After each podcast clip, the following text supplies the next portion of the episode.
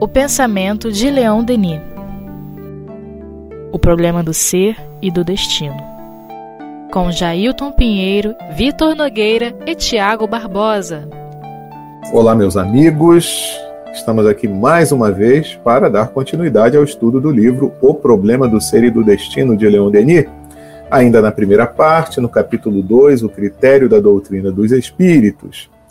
E Leon Denis nos fala, sim, na continuidade dos seus raciocínios e reflexões. Na obra de Allan Kardec, o ensinamento dos espíritos é acompanhado a cada questão de considerações, de comentários, de esclarecimentos que põem em relevo com mais nitidez a beleza dos princípios e a harmonia do conjunto.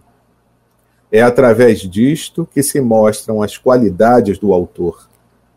Ele dedicou-se, antes de tudo, a dar um sentido claro e preciso às expressões que habitualmente compunham seu raciocínio filosófico.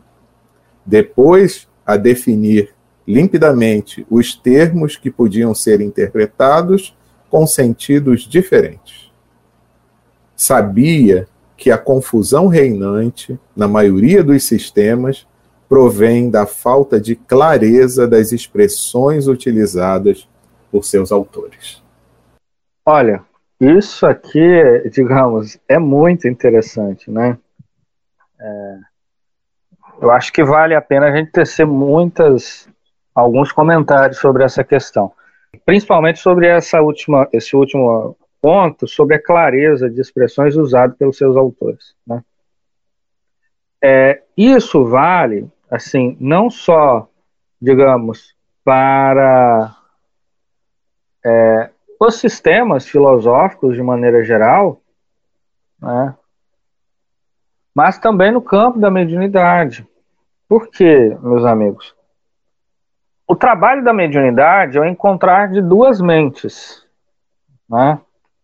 Então, são duas mentes que, que estão coabitando uma outra e buscando ali as expressões melhor dizendo, os, os espíritos, nesse caso é o papel dos espíritos, né? buscar as melhores expressões para se tornarem, digamos assim, claros, de maneiras que a linguagem, no campo da linguagem, expresse de maneira mais próxima, mais aproximada o seu pensamento.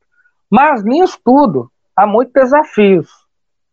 E é preciso que a gente entenda isso. Por quê? Pode ser que o médium não tenha um, um cabedal no, no, seu psiquismo de, de, de linguagem mesmo e de conhecimentos, expressões que facilite a expressão daquilo que o espírito quer fazer, daquilo que o espírito está pensando. Porque veja, são, são dois elementos aí, né? Um é a linguagem, outro é o pensamento. O nosso pensamento, por exemplo, do próprio Tiago, do próprio Vitor, do Jajá, muitas das vezes a gente pensa uma coisa, mas a gente vai, a gente às vezes fica ali pensando a melhor palavra para traduzir aquilo que a gente está pensando. Já perceberam que às vezes uma questão muito intrincada, muito complicada, a gente fica pensando na forma como a gente vai falar? Não vem à tona a, a, a palavra melhor para a gente expressar o nosso pensamento? Porque são dois campos distintos: pensamento e linguagem. Né? No campo da mediunidade, é mais complexo ainda. É mais complexo. Ou seja, você tem o pensamento e a linguagem do médium e você tem o pensamento e a linguagem do espírito. Se for um espírito superior, menos linguagem tem, mais pensamento ele tem. Né? que fica muito claro quando lemos o livro dos espíritos, o livro dos médiuns, que o veículo do, de expressão dos espíritos superiores são, é o próprio pensamento. Alan, é, Denis vai falar isso aqui também no capítulo da consciência. Né? Mas aí, vejam vocês, há toda uma complexidade.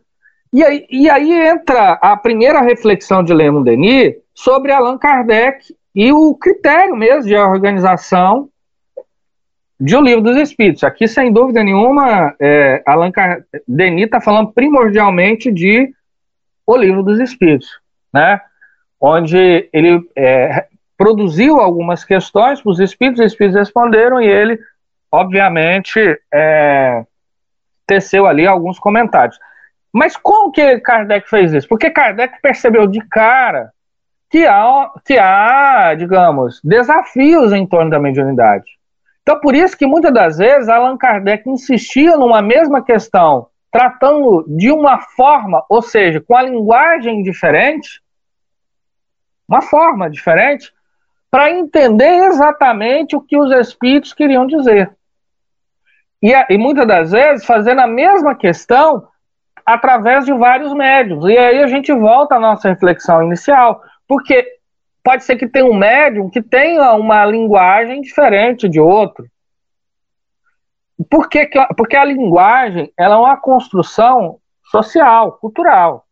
Então, por exemplo, um médium, às vezes, que, vamos supor, tá? Uma suposição, ele é do, sei lá, da literatura. Fica muito mais fácil Allan Kardec fazer uma entrevista, sei lá, com um Balzac, vamos supor. Né? Mas se Allan Kardec quer conversar com Han Hahnemann, fica mais fácil ser um médium é que seja médico. Veja, aí a gente tem que tomar alguns cuidados, inclusive nisso que eu estou dizendo. Porque a gente não está querendo dizer com isso que, então, só serve pessoas de alta cultura. Não. Exemplo, Chico Xavier é um exemplo disso. Por quê? No campo do espírito, pode ser que é, é, o, o médium tenha um acumular de cultura, de conhecimento, mas primordialmente de moral, que foi adquirido em outras existências. Né? Eu gosto, tem um exemplo muito interessante, que o Hermínio Miranda e o Ernesto Bozano, eles dão uma obra chamada Literatura de Além Túmulo, né? onde que o Bozano vai dizer da captação de um, um jovem ali do meio oeste americano, né, que morava naqueles lugarejos ali no, nos Estados Unidos, e que ele recebeu, ele conseguiu captar com a linguagem, com, enfim, uma, uma, uma condição de expressão assim muito próximo à linguagem do espírito, que foi é, o Dinson, né? É, que escreveu a obra O Mistério de Edron Wood, né? Que, e, e assim, com a riqueza de, de, de, de, linguagem que qualquer um que entenda da obra do Dixon vê que é o próprio. E ele não tinha conhecimento nenhum, mas o conhecimento estava lá atrás. Foi a mesma coisa que o, o Leon Tolstói fez com a Ivone da Amaral Pereira. Quando ele propôs a, a, a que ela recebesse uma obra que ele iria editar, ela falou que não tinha condições, porque ela nunca tinha vivido na, na, na Rússia, e ele falou que via no psiquismo dela uma experiência pregressa na Rússia. E isso iria facilitar o que? O trabalho dele de elaboração, por exemplo, do cenário da época, a linguagem, os costumes, enfim. Então é uma coisa para a gente levar em consideração também, né? E outra questão que também envolve a linguagem é a, o objeto de estudo da doutrina espírita, sendo a relação entre o mundo material e o mundo espiritual, né? As características que compõem a imortalidade da alma. Deus. É, boa parte desses assuntos, eles são, é, digamos assim, imateriais para as nossas percepções. Entende? Quero dizer, eles não atingem os nossos cinco sentidos como mundo material que está aqui circulando, circundando cada um de nós. Então, se para coisas novas necessitamos de palavras novas, conforme Kardec falou lá no iníciozinho do livro dos Espíritos, né, lá na introdução, imagina o desafio que é tratar numa linguagem escrita para cada um de nós que está aqui desses termos que não possuem é, comparação, que não possuem uma, uma existência até então, não possui uma existência até então para cada um de nós. Vai ser através de analogias, vai ser através de, da escolha de algumas palavras que já existiam e da criação de novos termos, o espiritismo é um deles, né? um neologismo que Kardec vai se utilizar para poder desenhar esse cenário para cada um de nós, para que, para que isso possa ser inteligível, entender, a gente pudesse entender. Quando a gente vai falar de Deus, então, o negócio fica mais complicado ainda, né? Porque todos nós que aqui estamos pensamos e nos expressamos em termos materiais. Sujeito, verbo, objeto. Né? Vitor comprou um carro. Quando eu digo isso, vocês imaginam automaticamente, na cabeça, na mente de cada um de vocês, que eu fui lá em algum lugar, comprei, eu, tô, eu fiz uma ação e com isso eu peguei um objeto para mim. Né? No caso seria o carro. Agora, Deus, um dos seus atributos é a imaterialidade. E aí? E aí os nossos neurônios dão o quê? Dão um curto-circuito. Porque a gente não consegue ainda pensar em termos imateriais. A gente faz um esforço para entender. E aí os espíritos nos ajudaram nesse esforço, utilizando dentro da nossa pobre linguagem os termos mais semelhantes, mais próximos, para que a gente pudesse compreender. Deus é uma inteligência, é, é a principal inteligência, a inteligência suprema. Né? Inteligência para nós é algo abstrato, então, mais que se aproxima, talvez, nessa nossa linguagem ainda grosseira. Deus é a causa primária, ou seja, Deus é a origem, é o agente causador, é o criador, digamos assim. E através de todos aqueles atributos que os espíritos vão descrevendo para Kardec, a gente vai tendo uma noção disso. E qual é a esperança disso tudo? É, que a gente não vai ficar órfão nessa, nessa situação.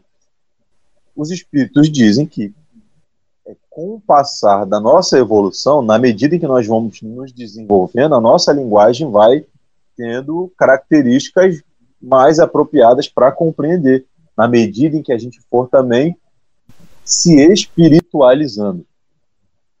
Então, seres espiritualizados têm uma linguagem mais espiritualizada. E como o Tiago falou, a, a linguagem dos espíritos é o pensamento. Não sei vocês, mas esse assunto é assim é algo muito interessante e a gente poderia ficar falando sobre isso aqui até amanhã. Uma coisa que eu acho muito interessante também, né? E quando eu, eu li isso aqui, eu estava pensando, esse parágrafo, é da, desse trabalho verdadeiro de parceria, né? Que foi a elaboração de toda a doutrina dos espíritos, né? Porque apesar de sabermos que a doutrina é dos espíritos, a participação de Kardec foi fundamental. Então ele foi um verdadeiro parceiro, né, dos espíritos. Então, as notas, as considerações, né, os comentários que ele faz em diversas das, das obras que ele publicou, identifica isso, né? Essa, esse bom senso e sabedoria, mas também aliado a muita humildade, porque sabemos que ele sempre colocava em avaliação dos próprios espíritos os seus escritos, né? E sempre se rendia quando via alguma observação que o orientava a fazer alguma alteração ou outra que fosse.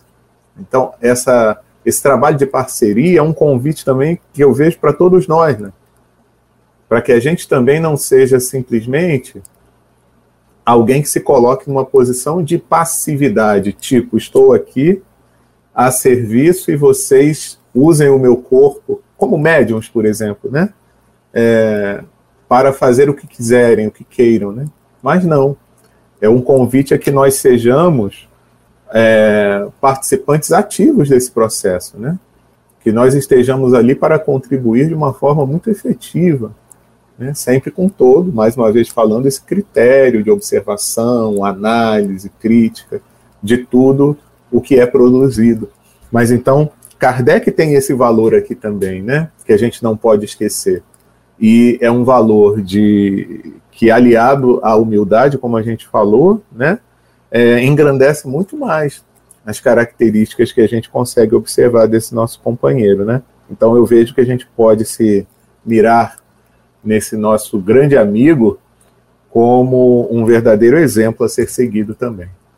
É, não, essa questão, né, é, ela é muito interessante, assim, do, dos mecanismos, né, de captação, mas também os critérios de análise das comunicações, né. Enquanto o, o, o Vitor falava, eu estava pensando aqui em outras questões, assim, no campo da linguagem. Desculpem, mas eu gostaria de insistir um pouquinho mais sobre essa questão aí, para a gente meditar sobre isso. É, por exemplo, isso é tão, isso é tão interessante, porque por que, precisa de uma figura de um Allan Kardec, de um Leon Denis, né? Ou seja, de um, de um, digamos, um diretor de reunião com critério, com seriedade, como já já falou, com humildade também, né? É, humildade para a gente não ter a soberba de rejeitar aquilo que a nossa compreensão não abarca, dentro de uma estrutura, claro, de lógica, de razão, né? É porque a gente não compreendeu, mas não soa muito absurdo, Allan Kardec, melhor dizendo, né? Allan Kardec é o próprio espírito Erasto que vai dizer que é melhor que a gente rejeite nove verdades do que uma única mentira, né? Então, é, é, claro, é preciso que a gente tenha atenção nesse sentido. Mas, assim, por exemplo, na comunicação com os espíritos, é, que, digamos, estão presos em um outro tempo em função né, de diversas questões, como, por exemplo, o sofrimento e a, o sentimento de rancor, de raiva. Olha como é que a gente tem, tem esse cuidado também com as expressões. Porque, por exemplo, se né, um espírito que está há muito tempo em sofrimento, e aí ele fala, um exemplo, vamos dar um exemplo aqui meio, bem banal, carro. Só que ele pode ser que ele não esteja falando de carro como os nossos hoje. Pode ser que ele esteja falando de carro tentando se aproximar daquilo que ele via no Império Romano, no Império Grego, que era uma biga, por exemplo. E ele encontra na mente do médium uma expressão mais aproximada. Então, assim, é, é, é de fato essa questão da linguagem é um desafio para as análises né, das comunicações dos espíritos, porque não é simples, né? Nós estamos em é, mediunidade é o trabalho de duas mentes. E, e, e, assim, duas mentes que pode ser que está, estejam em realidades diferentes, em tempos diferentes, portanto, com expressões diferentes, né? É, é, isso me encanta muito, assim, né? É, no campo da, da linguagem mesmo, né? Dos espíritos.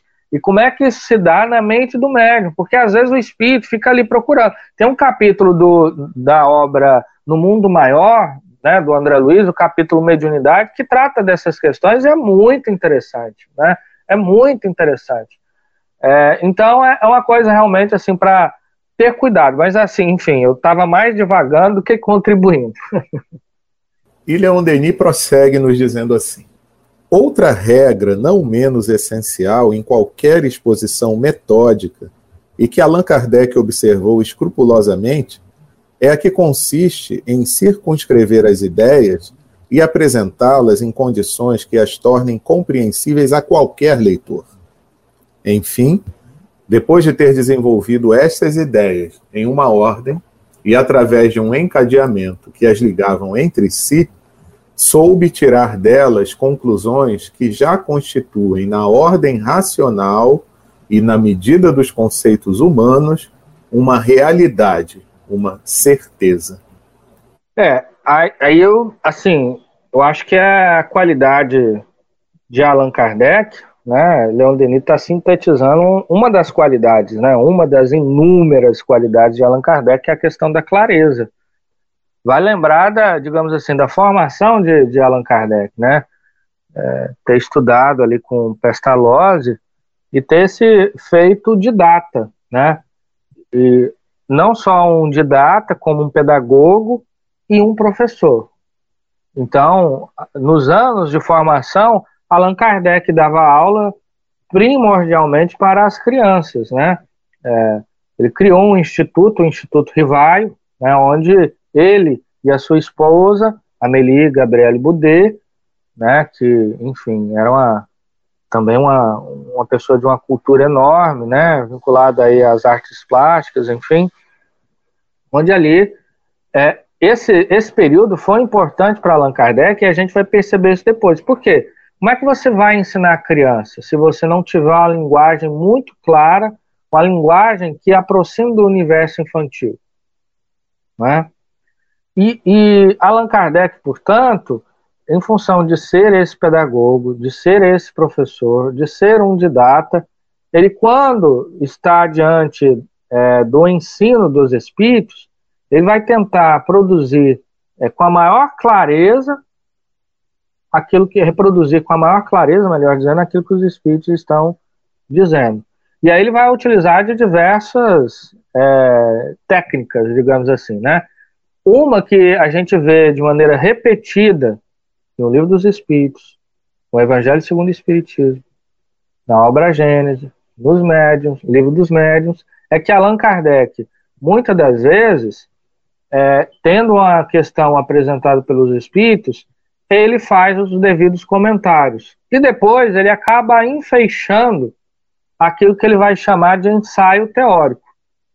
Né? Então, em diversos momentos, Allan Kardec vai utilizar, principalmente no livro dos Espíritos, mas a gente vê isso também na obra Gênesis, a gente vê isso também em um livro dos Médiuns, onde ele vai sintetizar as suas é, conclusões daquilo que os Espíritos estão é, querendo traduzir, né?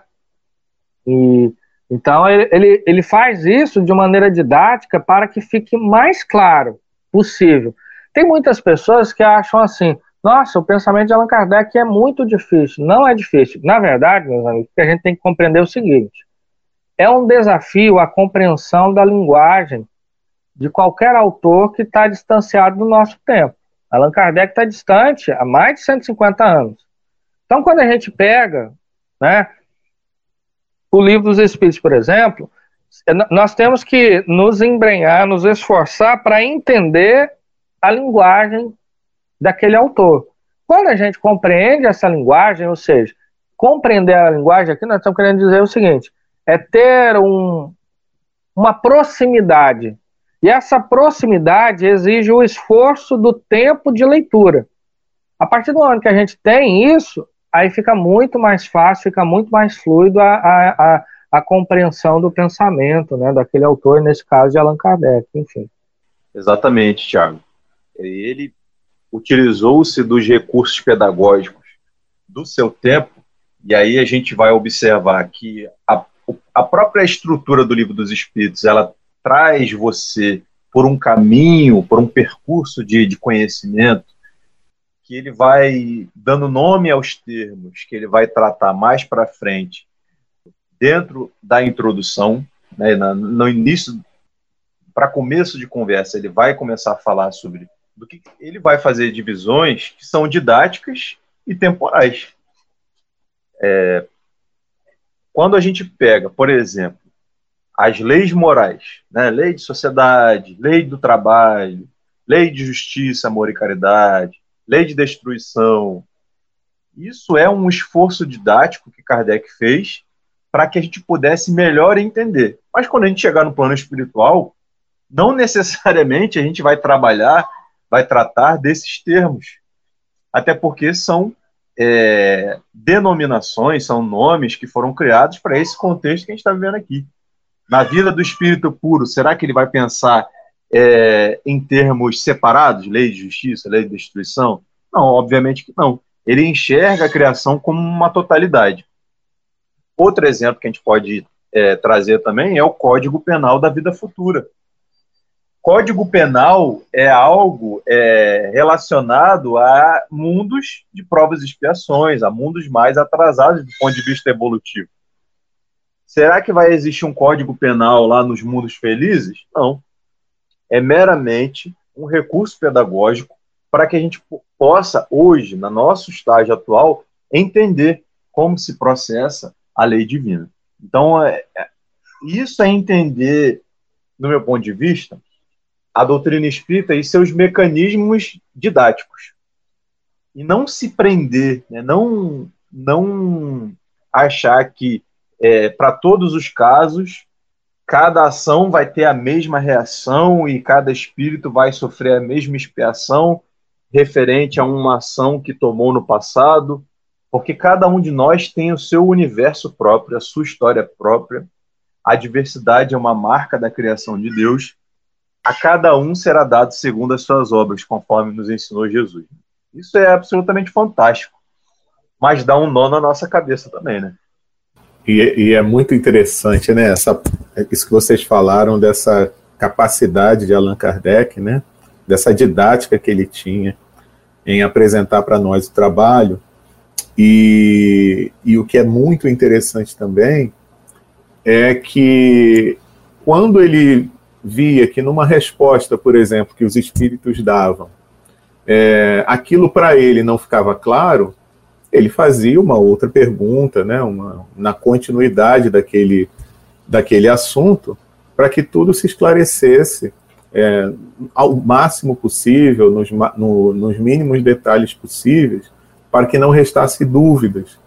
Em muitos comentários, ele trazia alguns exemplos, fazia algumas analogias, algumas comparações, para dar ainda uma clareza maior, né, para que fosse de alcance de todos aquela compreensão.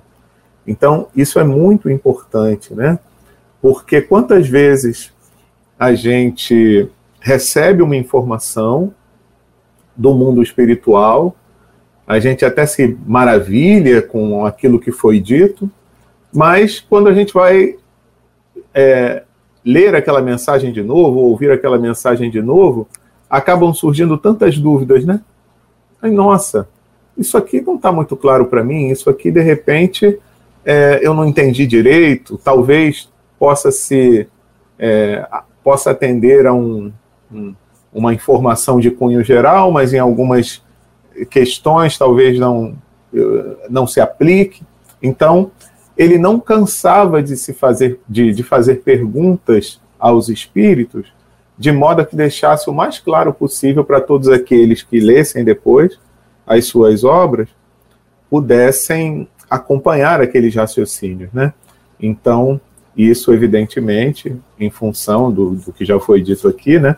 Da formação que ele tinha e do espírito que era também, né? e, e que já trazia essa condição de realizar esse trabalho.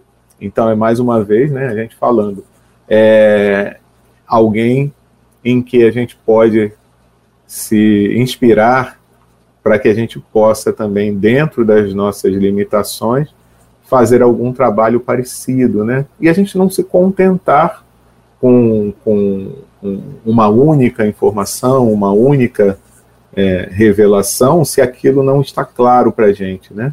Não tem nenhum problema, né, meus amigos? A gente questionar os espíritos, a gente lembrava no programa anterior da própria recomendação de Kardec para que a gente faça realize as reuniões instrutivas, onde os espíritos de boa mente vêm nos trazer as informações, desde que trabalhemos com questões sérias, né? E que não sejam fruto de mera, mera curiosidade da nossa parte. Bom, tem uma questão que aparentemente não tem a ver, mas que eu acho que é importante dentro daquilo que nós havíamos falado, que é o tempo que Allan Kardec escreveu sua obra. O que, que eu estou querendo dizer com isso? Por exemplo, hoje, quando a gente lê no Evangelho segundo o Espiritismo, mas principalmente no céu e inferno, a questão de castigo, a gente quer colocar a obra de Allan Kardec dentro do nosso tempo, sabe? No, no sentido da linguagem. Veja, a gente está tratando aqui de linguagem, não exatamente do ensino. Por que, que é da linguagem? Porque a gente tem que entender que a linguagem ela é dinâmica e ela vai se alterando ao longo do tempo. E a linguagem é a forma como o ser tem de se comunicar com o seu tempo. Então veja, com quem para quem Allan Kardec estava escrevendo na França ali do século XIX? É preciso que a gente, eu vou insistir nisso, é preciso que a gente se atente a isso, porque senão a gente vai incorrer no problema do anacronismo. A gente vai querer ler um autor com as luzes do nosso tempo. E às vezes essas luzes acabam se transformando em verdadeiras trevas, entenderam? No sentido filosófico, claro, né? Então, assim, Allan Kardec ele estava escrevendo para quem naquela França? para criaturas que tinham uma cultura formada, melhor dizendo, fundamentada no cristianismo é, que, era expressa, que era expressado pela Igreja Católica Apostólica Romana. Então, como é que Allan Kardec ia dizer de uma coisa é, assim que se aproximasse mais? Tinha que utilizar a linguagem, por exemplo, como do castigo. A gente poderia dar outros exemplos aqui. Claro que Allan Kardec ele criou alguns termos porque não tinha correspondente, como por exemplo o Vitor muito bem citou, o espiritismo. Né? O, o Jean Prier, é, que foi um dos grandes biógrafos de Allan Kardec, aquela obra fantástica, Allan Kardec seu tempo, ele usa a expressão também de espiritologia, Vitor. Muito interessante isso. Mas assim, a gente tem que entender o autor dentro do seu tempo. Porque senão, hoje a gente gera um estranhamento, porque a doutrina espírita ela não prega o castigo. Então por que Allan Kardec está usando? É uma questão da linguagem do tempo para quem Allan Kardec estava comunicando, né? Então é, é uma questão relevante que a gente tem que também, digamos assim, utilizar algumas lentes para ler Allan Kardec dentro do seu tempo. Isso é importante, enfim. Muito bem, meus amigos. Então, hoje a gente fica por aqui. Na próxima semana, a gente dá continuidade, então, ao estudo dessa grande obra, O Problema do Ser e do Destino, de Leon Denis ainda no capítulo O Critério da Doutrina dos Espíritos. Um grande abraço a todos e até lá.